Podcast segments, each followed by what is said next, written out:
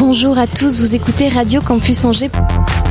Plateau Radio. Toute cette semaine, nous sommes installés dans le hall du centre des congrès. Live Report.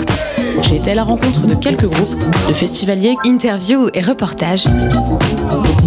Pour en savoir plus sur cette édition, nous sommes au téléphone avec l'un des fondateurs du label Infine. Bonjour Alexandre. Bonjour.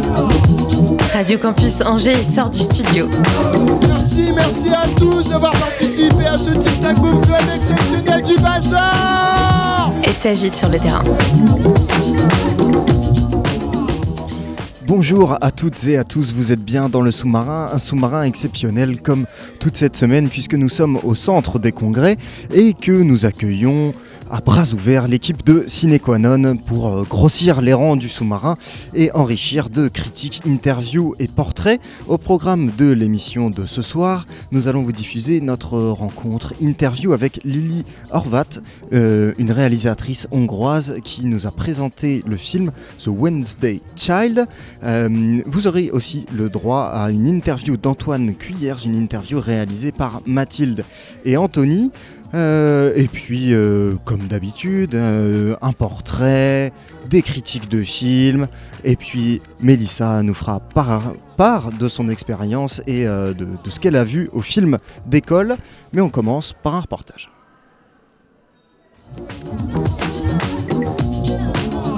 Derrière toute programmation de tout événement se cachent des personnes, des hommes et des femmes, habités par le média dont il en est question. Alors moi je travaille sur, euh, je travaille à premier plan pardon, euh, pendant six mois seulement. Natacha Séverine, coprogrammatrice du festival Premier Plan d'Angers. Euh, Thibaut Braque, qui a la programmation avec moi, travaille lui un an, il travaille, il répartit son travail entre les ateliers d'Angers, qui est une, une des ateliers professionnels pour des scénarios qui sont en cours de financement.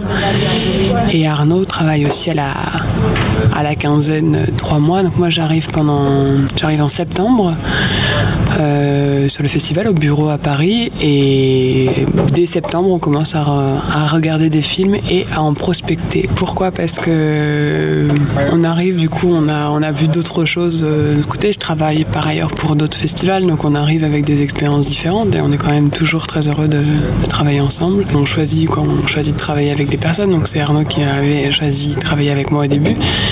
Et euh, on savait qu'on avait les mêmes, les mêmes goûts de cinéma, les mêmes, les mêmes envies, même si on a parfois des, des disputes et des désaccords. Mais euh, on, on, travaille dans, en bonne intelligence, où chacun s'écoute et chacun a envie de, de pouvoir laisser un peu de place à l'autre. Des bons goûts, déjà je dirais, non, en tout cas des, des films qui proposent un, un, point de vue singulier. Alors ça peut faire une phrase un peu peut donner une phrase un peu, un peu bateau, dire un point de vue singulier, mais un professeur de cinéma disait euh, une chose qui m'avait marqué, qui était euh, on raconte toujours les mêmes histoires, mais ce qui va changer, c'est la manière de les raconter, la manière de transmettre une, une émotion. Et je pense quand même qu'on on peut on peut raconter des choses de manière différente, mais je pense qu'aussi qu'on est en train de raconter des choses, des choses de plus en plus différentes. Donc moi, dans l'équipe, c'est plus, euh, je suis peut-être celle qui, cherche le plus du côté de, des formes un peu bizarres, des formes euh, pas totalement expérimentales, mais, plus modernes. J'adore le cinéma classique, mais je suis celle qui est le plus euh, motivée à trouver ce que j'appelle toujours la modernité, même si je pense que c'est un peu peut-être un faux une, fausse idée qui est une modernité qui se renouvelle tout, le temps, mais en tout cas, moi, c'est ce que je, je, cherche, à trouver vraiment des points de vue euh, très nouveaux. Il faut, il faut rien, en fait. Le monde, euh, le monde se portera tel qu'il devrait se porter, mais je trouve qu'il y a une. Être connecté en fait à une nouvelle manière de se voir représenter, ça aide aussi à bien assimiler nos expériences de vie. Et je pense qu'il y a tellement de choses qui, qui, sont en train de changer qu'on a besoin en fait de voir des représentations renouvelées. Moi, j'avais beaucoup travaillé sur le sur tout ce qu'est la vitesse et tout le changement en fait sociologique des, des sociétés. Et si le cinéma s'empare pas de ça, il y, a une euh, voilà, euh, une réflexion sur la société qui ne peut pas être totalement faite. Donc moi, je trouve que c'est fondamental. Oui, ça, le nourrit. Alors c'est vraiment deux exercices totalement différents, mais pas tant que ça. Au certain regard, j'étais trois ans au, fait au festival de Cannes, j'étais trois ans au certain regard, donc où on amène vraiment des cinématographies très différentes, parfois expérimentales. Donc ça m'aide aussi à avoir un beau panorama de, de tout ce qui se ouais, de, tout, de tout ce qui se fait et de, et de rencontrer des, des distributeurs quand même toujours intéressants. C'est aussi le Festival de Cannes, c'est un grand, grand, grand marché.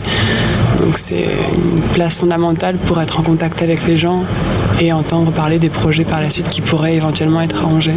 Mon regard, un regard euh, bien, enfin, un regard plutôt bienveillant. Moi, je vois vraiment en fait les gens ont toujours, euh, j'ai l'impression qu'on se plaint beaucoup et on dit ah c'est pas possible de faire de films, mais il y a quand même, euh, nous on en voit 2200, 2000, 2200, 2300 européens. Et en français on en a énormément, on doit en avoir euh, 1000 donc euh, je pense pas que je pense que, des- les gens arrivent à produire beaucoup. Et on se dit ah il faut il faudrait plus, mais il y a déjà beaucoup de choses qui se font. Et notamment, en fait, il y a beaucoup, il y a une, école qui est, la Fémis, où il y a beaucoup de choses, en fait, de, des gens très intéressants, c'est des gens qui sortent de là.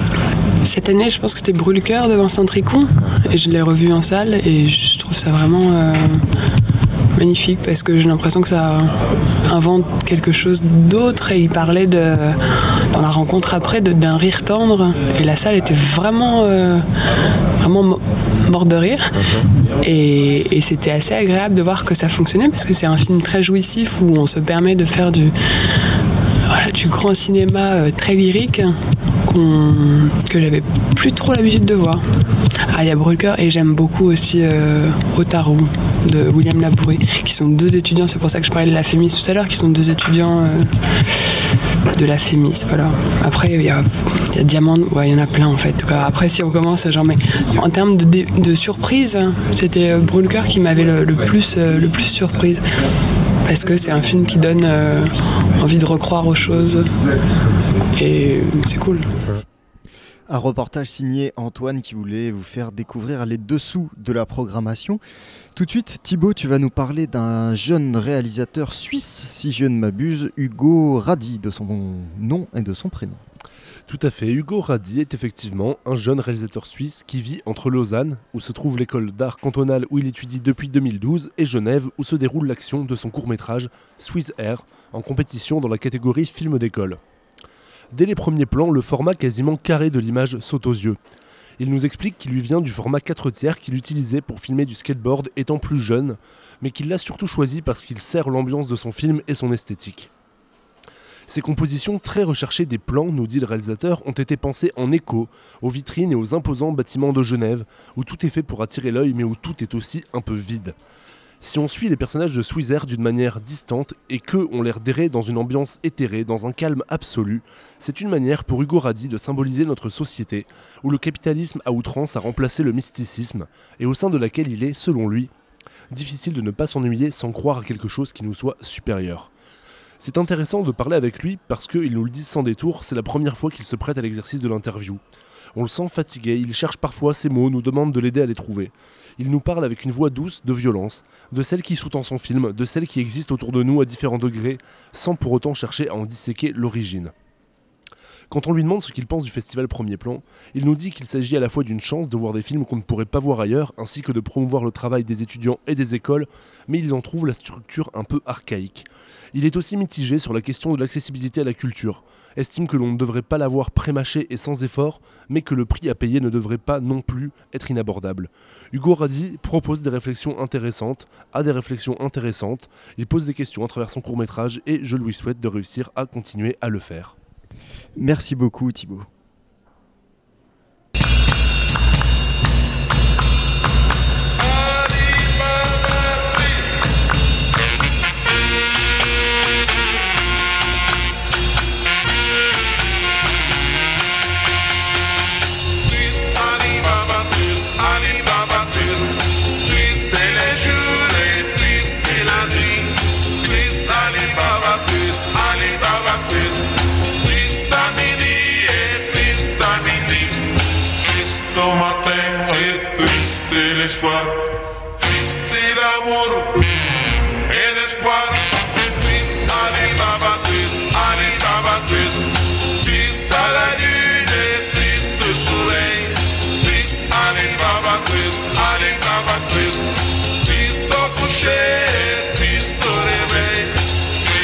Matin et triste le soir.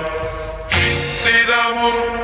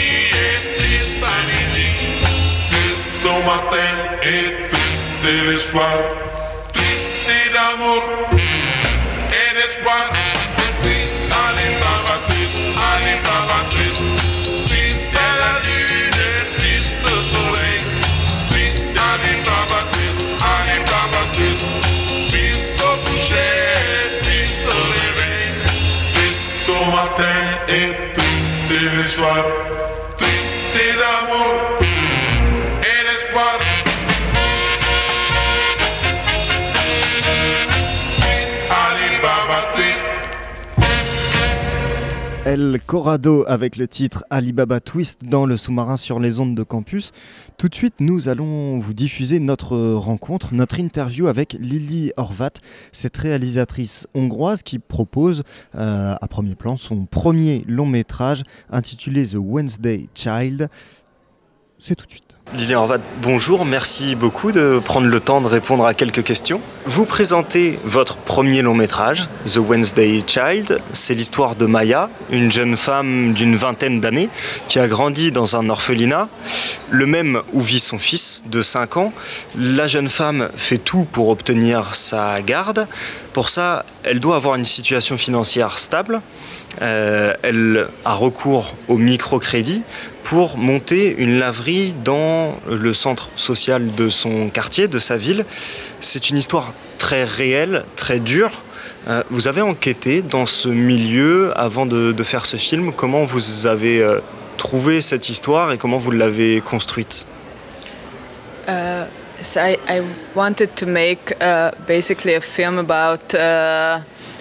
Grosso modo, ce que je voulais, c'était faire un film à propos de la répétition des schémas de la vie. Uh, uh,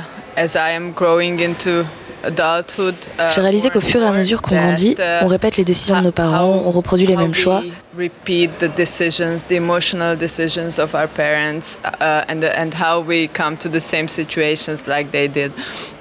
uh, J'ai voulu raconter l'histoire à travers les yeux d'une jeune femme dans une situation difficile. C'est comme ça que j'ai eu l'idée d'avoir un personnage principal qui a grandi dans un foyer en Hongrie.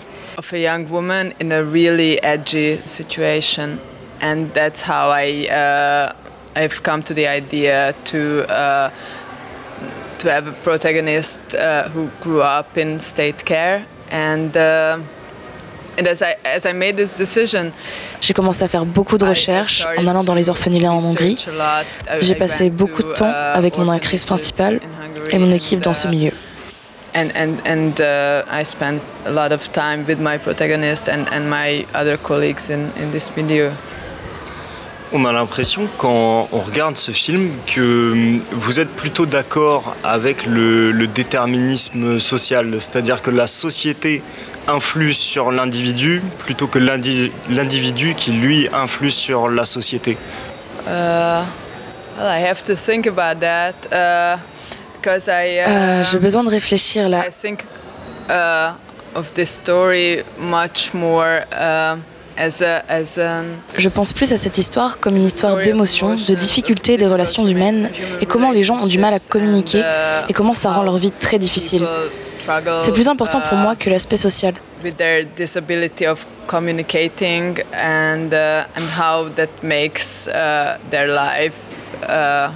Really hard uh, and and and this uh, this is much more important for me than the social aspect of the film. However, of course, it, this film is uh, set in a surrounding where people live Cependant, le film se déroule dans un endroit où les gens vivent dans une grande pauvreté et je devrais le retranscrire à l'écran de la manière la plus véridique possible. Et j'ai essayé de faire de mon mieux. Possibly, uh, and I, I, I try to do my best. Uh, uh, in terms of well, um, well, it's it's hard to answer your question because it, it's uh, it's really uh, it's a much bigger question than than this film. Uh, I, I think C'est dur de vous répondre à votre question car elle dépasse le film. Je pense que dans le cas de Maya, la société ne la voit presque pas. Uh, almost doesn't uh, see her. And uh, yeah of course she's in she's in the system because yeah she was in state care. She they, they Bien sûr, Elle est dans le système en étant élevée dans un orphelinat d'État dans lequel les personnes suivent son évolution puisqu'elle y retourne toutes les semaines pour voir son fils. They are good willing, so I, I, I don't think I'm telling bad Il y a de bons sentiments, je ne parle pas des mauvaises choses du système car ils sont de bonne volonté et veulent l'aider à obtenir la garde de son enfant. want to support her uh, gaining custody of her son. Uh, however, she's grown up and she's uh, she's in the real. Elle a grandi et elle est dans le monde réel et c'est compliqué pour elle de trouver la manière de s'exprimer et de se conduire en dehors de l'orphelinat. Dans la vie réelle, elle n'a jamais eu d'exemple. Find ways how to how to work and act outside the walls of the orphanage. So she she she, never saw um, an example how to conduct uh, real life. Vous l'avez évoqué, le film parle surtout de la répétition des schémas de vie, des erreurs des parents qui reviennent. Vous croyez au destin finalement? Yes, I think so. Yes, uh, and uh, still, I uh, I raise a question in, in this film uh, whether. Oui, je pense, et je soulève une question dans ce film. Si on peut sortir des cycles de la vie ou pas, je pense ne pas y répondre avec le film. I can't answer this question with the film, but maybe I, I, I, I made the end scene uh, so that there, there is a little hope, you know. Uh, Peut-être que j'ai fait la fin pour qu'il puisse y avoir un peu d'espoir, et je pense que Maya travaille très dur.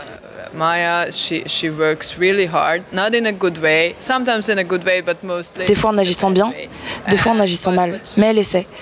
Elle ne veut pas reproduire les erreurs de sa mère, elle veut changer la vie de son enfant, et je pense qu'elle a sa récompense à la fin du film.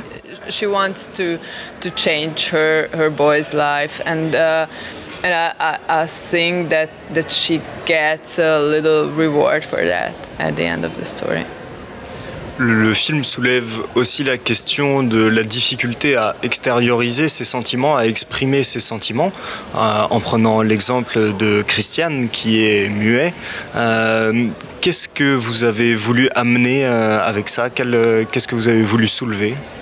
Uh, I, I think the, the film is, is uh, deals very much with the, with communication problems and how this hardens uh, uh, human relationships and how uh, it makes, for example, a couple's life. Je pense que le film parle beaucoup des problèmes de communication et comment ça leur rend difficile les relations humaines. Par exemple, la vie de couple.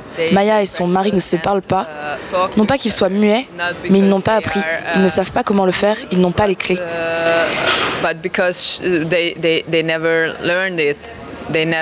Uh, yeah, the, the communicating feelings uh, or, or problems, they, they have no idea how to do that. And, uh, and their son, uh, he's, he's not, uh, physically, he's not mute. He, he, Et leur fils n'est pas muet physiquement, il refuse de parler à cause d'un choc émotionnel. some emotional shock uh, in, in the backstory of, of, of the film. Uh, and, uh, and I think that uh, Maya, when, when the, as the story advances, Maya starts a bit uh, to learn how to, how to speak, you know, how, how to communicate. And, uh, Et je pense que Maya, plus l'histoire avance, plus elle apprend et comprend comment parler et communiquer, car c'est la première fois que quelqu'un croit en elle, lui parle et l'aide beaucoup. uh,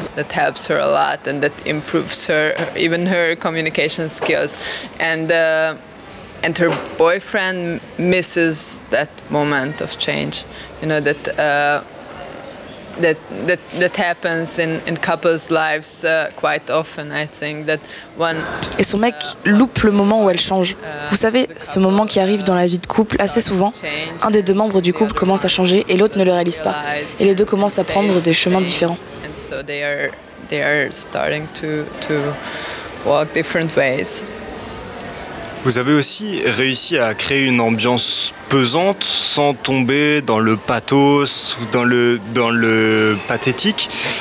Comment, comment vous avez fait? C'est peut-être aussi dû à ce mélange d'acteurs professionnels, d'acteurs non professionnels ou de, jeunes acteurs en train de, de monter à l'image de Kinga Vexay Uh, it was a decision from the beginning on that uh, I wanted to uh, yeah I wanted to work with some some fine Hungarian actors and uh, at the same time I wanted to include uh, non-professional actors. C'était une décision que j'ai prise dès le début. Je voulais travailler avec de bons acteurs hongrois, mais aussi inclure des acteurs amateurs, car le film se déroule dans un milieu très pauvre et je pensais que ce serait pas crédible si j'avais casté uniquement des acteurs pros.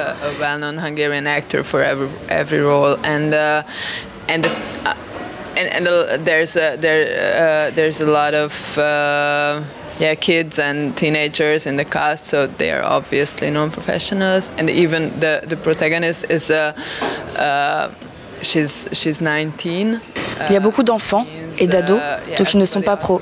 Et même l'actrice a 19 ans. Tout le monde me demande pourquoi avoir pris une non-professionnelle pour le rôle principal. Mais vous savez, je ne pense pas qu'à 19 ans, on puisse être professionnel de toute manière. Elle aurait pu être dans une école, j'en ai casté beaucoup, mais ils n'étaient pas professionnels non plus. uh, they they were not professionals yet either. They were just uh, yeah learning that, and and at the end she. Uh, I mean, King of Etche, who's playing uh, Maya at the end, she uh, she had no acting experience at all. But I, I À la fin, je l'ai choisie elle. Elle n'avait aucune expérience, mais j'ai vu son visage. Je cherchais un visage, une apparence qui pourrait représenter l'histoire. Et je crois qu'elle est dans toutes les scènes du film. C'est son film, et c'est ce que je cherchais en premier. I, I think in every scene of the film. So so that's her film really, and. Uh, and and that was the the first thing I was looking for, and then for for the acting skills, and I I made a couple of uh, really little uh, acting. Après, on fait des expériences. J'ai vu qu'on pouvait progresser, qu'elle m'écoutait, que je pouvais lui apprendre. uh, that we can work together, that that she can improve, and and she hears what I'm saying, uh, so I can instruct her. And then I, I, I, I thought that okay, let's jump into that, and we'll see how far we can get. And I think Je me suis dit qu'il fallait y aller, voir jusqu'où on pouvait aller, et je crois qu'on est allé assez loin. really yeah long way to go for both of us because she had to uh, learn how to walk how to talk how to Et c'est une longue route pour nous deux. Elle a dû apprendre comment parler, marcher, comment communiquer, comment bouger d'une manière très différente de ce qu'elle est dans la vie. Ça vous a pris combien de temps d'arriver à lui transmettre euh, tout ça pour aboutir à une performance euh, exceptionnelle? Elle est, c'est souligné partout. Le film est, est très beau, mais la, la performance euh, de Kinga Vekshey est impressionnante. Euh, Variety l'a souligné aussi. Euh, comment, comment vous avez réussi à, justement travailler tous les aspects dont, vous étiez en train de, parler? Um, uh, uh, something between two, uh, one and two months before the shooting, and by the time we began the shooting, uh, it was she was. Ça nous a pris entre un et deux mois avant le tournage. Elle était tout le temps dans les parages et on se voyait presque tous les jours. On ne voyait pas que les scènes de film, mais on essayait de la faire devenir Maya. On faisait des scènes de la vie de Maya qui ne sont pas forcément dans le film pour qu'elle puisse se rapprocher du personnage. Not only scenes from the film, but but we we we were rehearsing uh, uh, her being Maya more. So so not not. Or, or we, we, we, we made scenes from Maya's life that are not featured in the film, but uh, so that she can get, so that she could get closer to the character. And uh, and and I think uh, our biggest problem was that she felt Et la plus grande uh, difficulté était qu'elle n'ait pas de pitié pour Maya. Je lui told disais tout le temps, c'est toi, Kinga, uh, qui te sens désolée pour Maya, mais tu ne peux Kinga pas le montrer. Tu feels dois sorry être for- Maya, tu dois être dans but sa you- peau. You cannot uh, show that if, if you must be Maya, you know uh, that you you you you must get under her skin. Une euh, dernière question. Quels sont vos cinéastes, modèles, euh, les, les gens dont vous vous inspirez ou que, que vous aimez particulièrement? Um, uh, that, that's so hard to tell because uh, because because there are so many so many good directors and I have no special hero. Uh, C'est très difficile à dire. Il y a tellement de bons réalisateurs. Je n'ai pas de héros en particulier, mais j'aime beaucoup de réalisateurs. but uh, today I just bought a book about Chantal Ackermann et, et, and, uh, and I can't wait to read Aujourd'hui, uh, j'ai acheté un livre sur Chantal her, et j'ai trop hâte de le lire. Aujourd'hui, c'est elle, mais if someone's asking me about this specific film, I, I don't think uh, you can make a, a, a film uh, about Aujourd'hui, si vous me parlez du film, je ne pense pas qu'on puisse faire un film sur une personne qui a grandi d'un orphelinat sans faire référence aux 400 coups de François Truffaut. uh, François Truffaut. So the, he, he's a big influence, I guess, uh, for everyone who's dealing with such a subject. Il y a eu une grosse influence sur toutes les personnes qui ont traité le sujet, et pour moi aussi. Oui, il y a vraiment plein de bons réalisateurs. Merci beaucoup, Lilia Horvat. I thank you.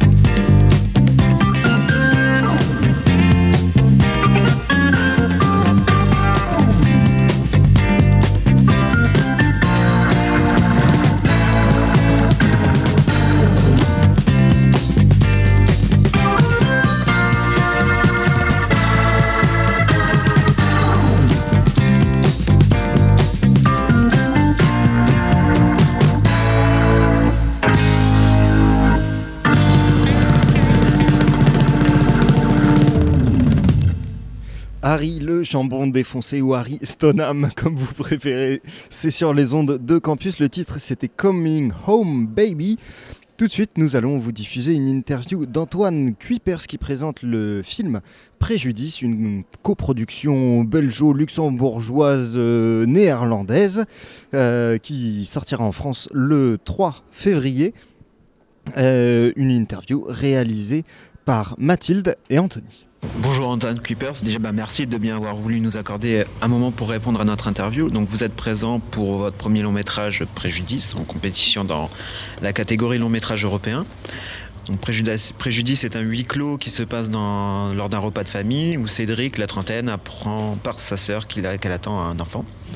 Euh, cette nouvelle va susciter des non-dits, des révoltes, notamment à Préjudice, pesant sur les relations entre les membres. Un film puissant qui nous intéresse et c'est pourquoi vous êtes là avec nous. Vous avez fait des, des études de journalisme. Euh, Qu'est-ce qui vous a décidé à faire du cinéma et comment passe-t-on bah, du journalisme au cinéma? Euh, ça ne s'est pas fait dans cet ordre-là. Euh, j'ai d'abord, euh, j'ai d'abord eu envie de faire du cinéma. Je me suis, j'ai commencé à regarder beaucoup de films, à commencer à écrire des, scénarios à l'adolescence déjà, sans jamais prendre la caméra. Et puis je me suis, j'ai tenté l'examen d'entrée à l'INSAS que j'ai lamentablement échoué.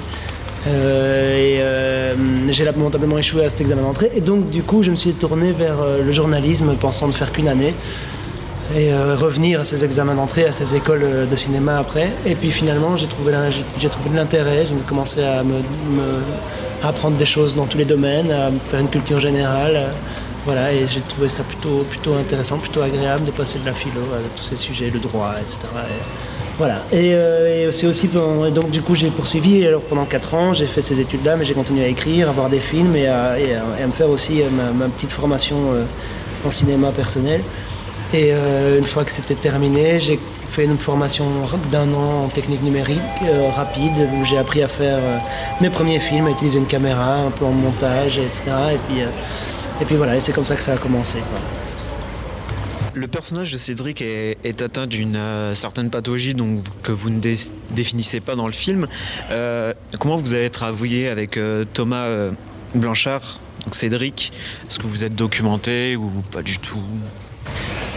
Euh, non, non, c'est pas du tout documenté. Euh, L'idée, c'était vraiment de créer un personnage symbolique. Euh, donc, du coup, euh, il n'a pas été question de rencontrer des psychologues, etc., et d'établir un diagnostic. On voulait plutôt faire un personnage sans étiquette, un personnage construit depuis notre imaginaire. Et avec Thomas, par exemple, ça a été aussi sa force par rapport à ce rôle-là, c'est, de le travailler dans l'imagination. Il, n'a pas du tout essayé de puiser dans sa vie des trucs qui auraient pu lui arriver ou qui pourraient ressembler au personnage de Cédric. Non, il a vraiment imaginé le personnage comme nous. Euh, et, euh, et ensuite, euh, on n'a pas non plus répété des, masses. On a, lu le scénario ensemble plusieurs fois. J'ai répondu à ses questions. Et puis la seule indication que j'avais, c'était de jouer le plus sincèrement possible, le plus normalement possible, cette personne anormale. Voilà, d'être euh, dans la sincérité à chaque instant et de ne pas prendre la distance, de ne pas prendre de distance par rapport au personnage ou par rapport à ce qu'il pourrait dire. Voilà. J'ai remarqué que depuis, que depuis quelque temps, euh, la thématique de la famille et de la recherche d'identité, euh, on la retrouve beaucoup dans les, dans les films, surtout ces dernières années, notamment euh, dans le festival Premier Plan. D'après vous, d'où ça vient? Parce que je pense que, j'imagine, en tout cas c'est mon souhait, que les artistes sont attentifs au monde dans lequel ils vivent et qu'ils sont inspirés par, par les sujets de société.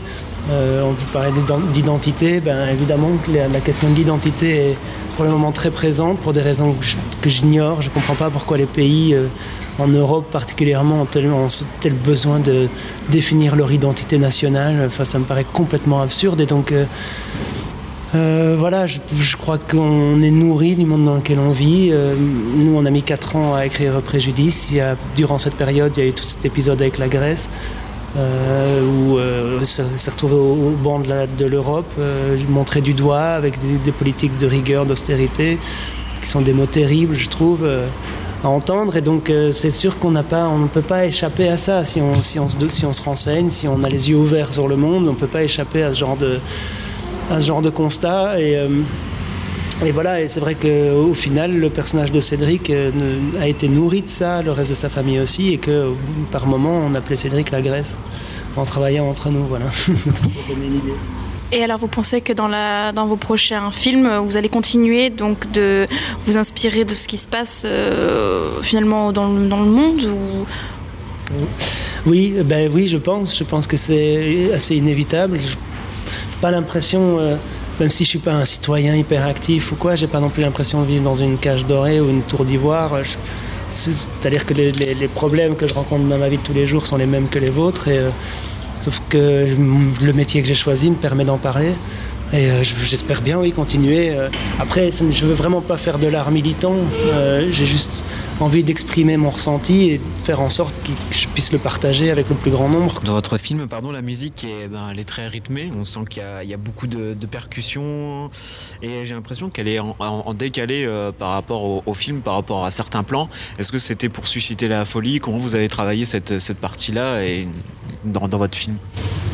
Euh, oui, la musique est vraiment, euh, c'est pas, c'est pas un élément de décoration, euh, pas pour moi en tout cas. C'est vraiment quelqu'un qui participe à la narration. C'est un élément narratif comme un autre. Et donc du coup, quand, quand je l'utilise, je l'utilise franchement.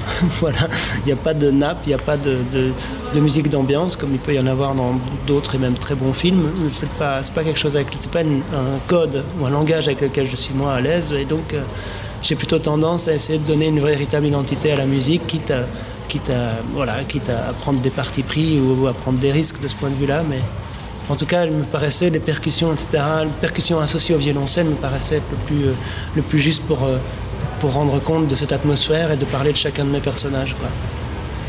Et euh, je voulais savoir également si euh, ben, vous étiez inspiré du cinéma et d'autres arts et comment ça, ça venait à influencer euh, dans, votre, dans votre art et dans votre processus de, création? Ben, je consomme beaucoup de films, je lis, je, regarde euh, la, peinture, la, la, la photo par exemple, ça, m'intéresse beaucoup. J'ai j'ai énormément de, bouquins de photos et parfois pour des simples exercices, j'ouvre un de ces bouquins je regarde une photo et j'essaie d'imaginer une histoire. Voilà, c'est un exercice de- d'imagination, de, création.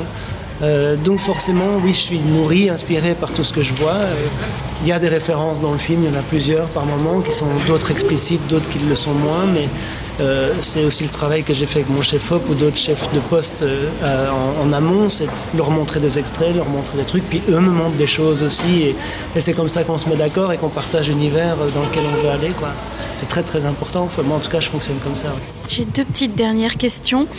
Euh, la première, euh, après avoir vu le film, euh, vous l'avez sûrement déjà vu euh, avec l'équipe et là maintenant au festival, quel sentiment vous avez? Enfin, est-ce que vous vous êtes remis en question? Vous avez pris du recul? Vous êtes satisfait? Enfin, j'imagine que oui. Enfin, j'espère en tout cas. Mais euh, qu'est-ce que vous vous êtes dit? Bah, c'est une histoire qu'on m'a racontée récemment. Il y a un type, euh, il y a un type qui s'était fait arrêter au Louvre euh, par un des gardiens parce qu'il était en train de peindre sur une toile et il s'est avéré que c'était l'auteur de la toile parce qu'en fait il avait, vu qu'il y avait un truc qui lui plaisait pas il a voulu le retoucher. Franchement, je trouve que même si ça pourrait être considéré comme une métaphore, ça en est une bonne. C'est-à-dire que moi, je ne peux plus voir mon film parce que sinon, j'ai juste envie de retourner en salle de montage, en mixage, et j'ai envie de changer des choses. Donc, il faut, à un moment donné, lâcher, lâcher le truc, passer à autre chose. J'ai appris énormément, évidemment, avec un premier long métrage, on apprend énormément de choses. J'espère en apprendre encore beaucoup sur le deuxième, le troisième, et de toujours avoir de nouveaux défis à, relever. Mais euh, maintenant, non, je n'ai- plus, euh, n'éprouve plus du tout de plaisir à voir le film.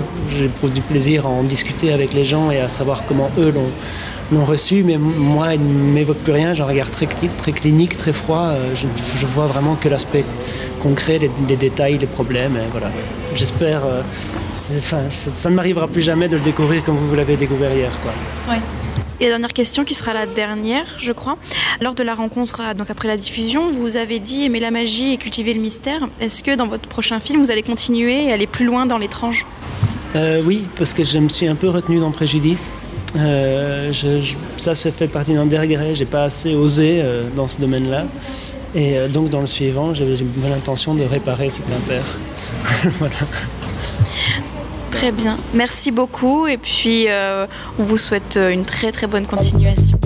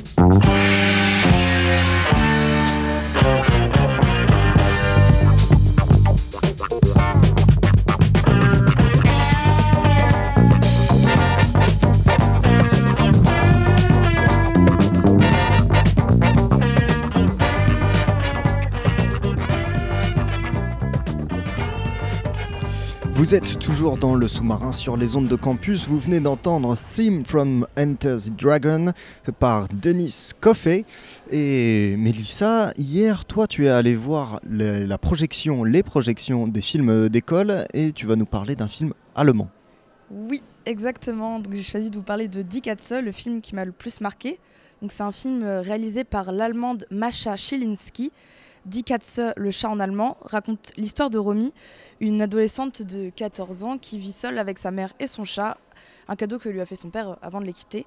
Sa relation avec sa mère est assez conflictuelle, oscillant entre suraffection pour sa fille et un désintérêt complet, parce qu'elle reste globalement très centrée sur elle-même.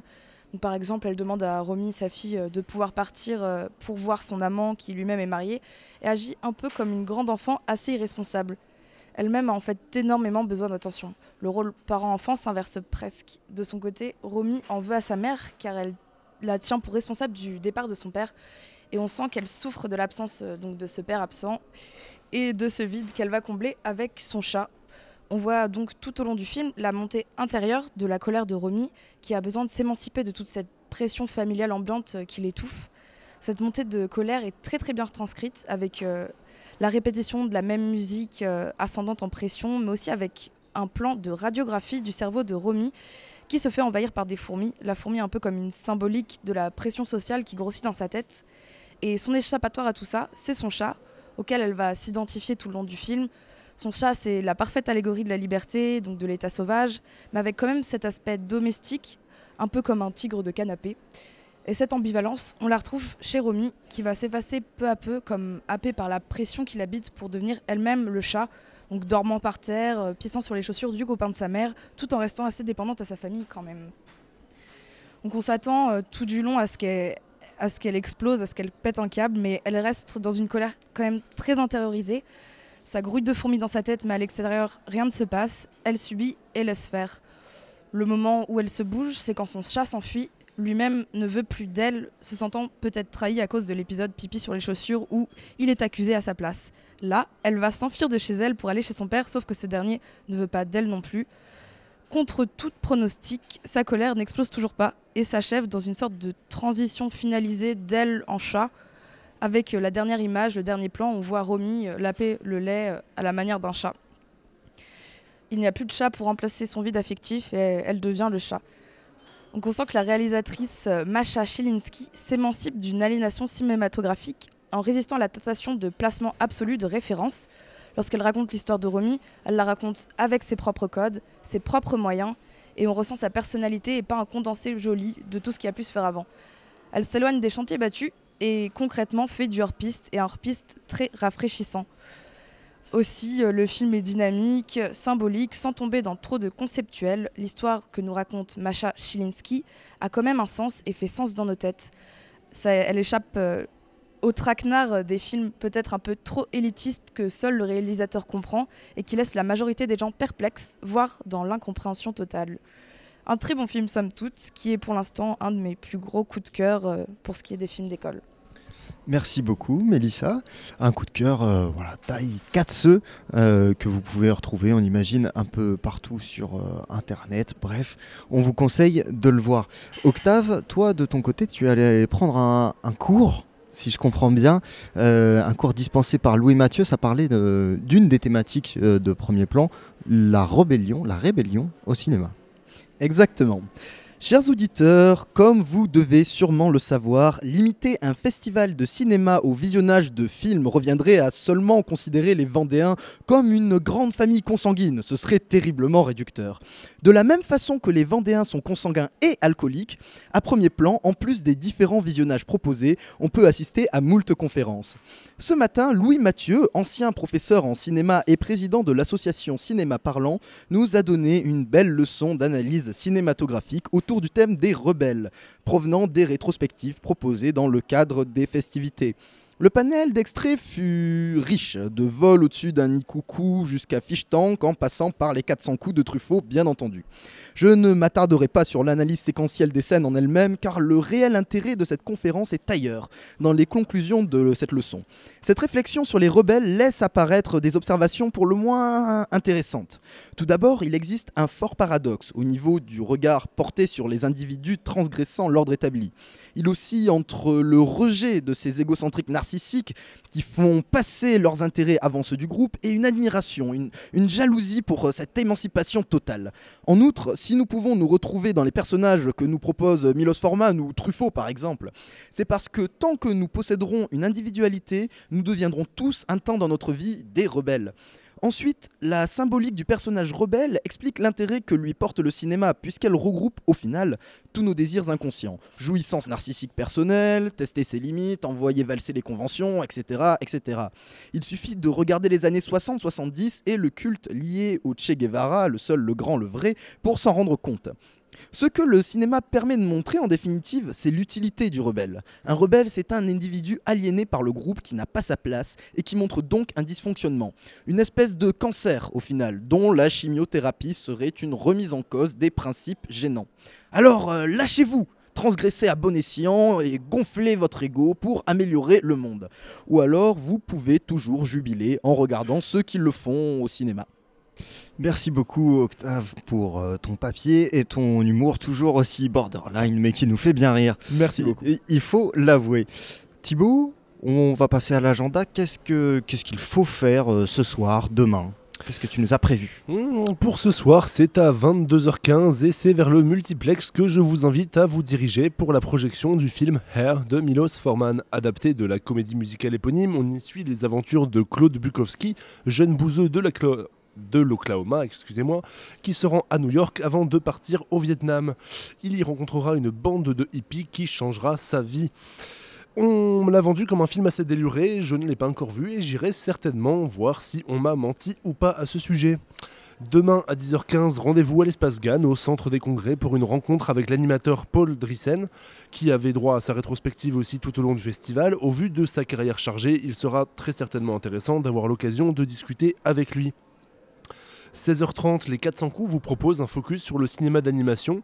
Cinéma qui est un peu oublié quand même en marge des compétitions plus importantes euh, dans ce festival. Il s'agira d'une sélection de cours animés réalisés lors de résidences d'écriture au sein de l'abbaye de Fontevraud. Le tout sera animé, oui, encore animé, mais animé, pas animé pareil, par Xavier Kawa-Topor, délégué général de Nef Animation. À 20h15, ça sera toujours au 400 coups où vous pourrez assister à la projection des Chevaliers Blancs, film de Joachim Lafosse qui est sorti la semaine dernière et sera présenté par Vincent Lindon qui en est l'acteur principal.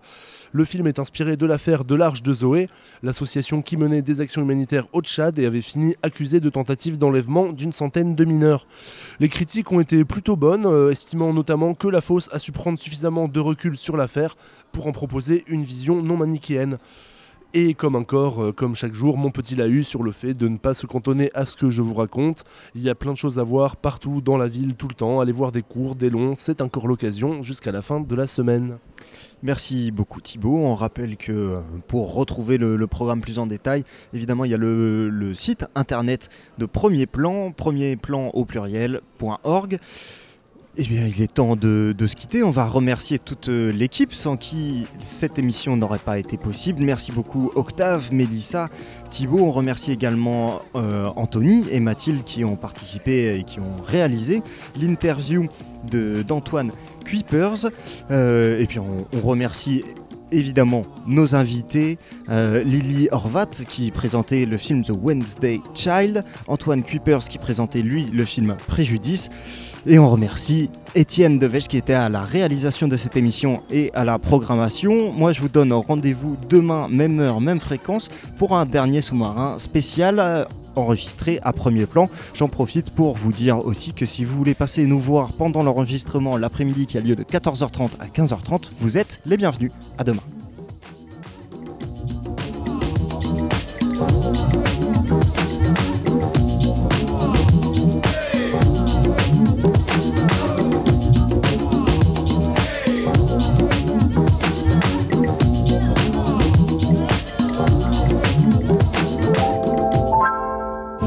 À tous, vous écoutez Radio Campus Angers. Plateau Radio. Toute cette semaine, nous sommes installés dans le hall du centre des congrès. Live Report. J'ai été à la rencontre de quelques groupes, de festivaliers, interviews et reportages. Pour en savoir plus sur cette édition, nous sommes au téléphone avec l'un des fondateurs du label Infine. Bonjour Alexandre. Bonjour.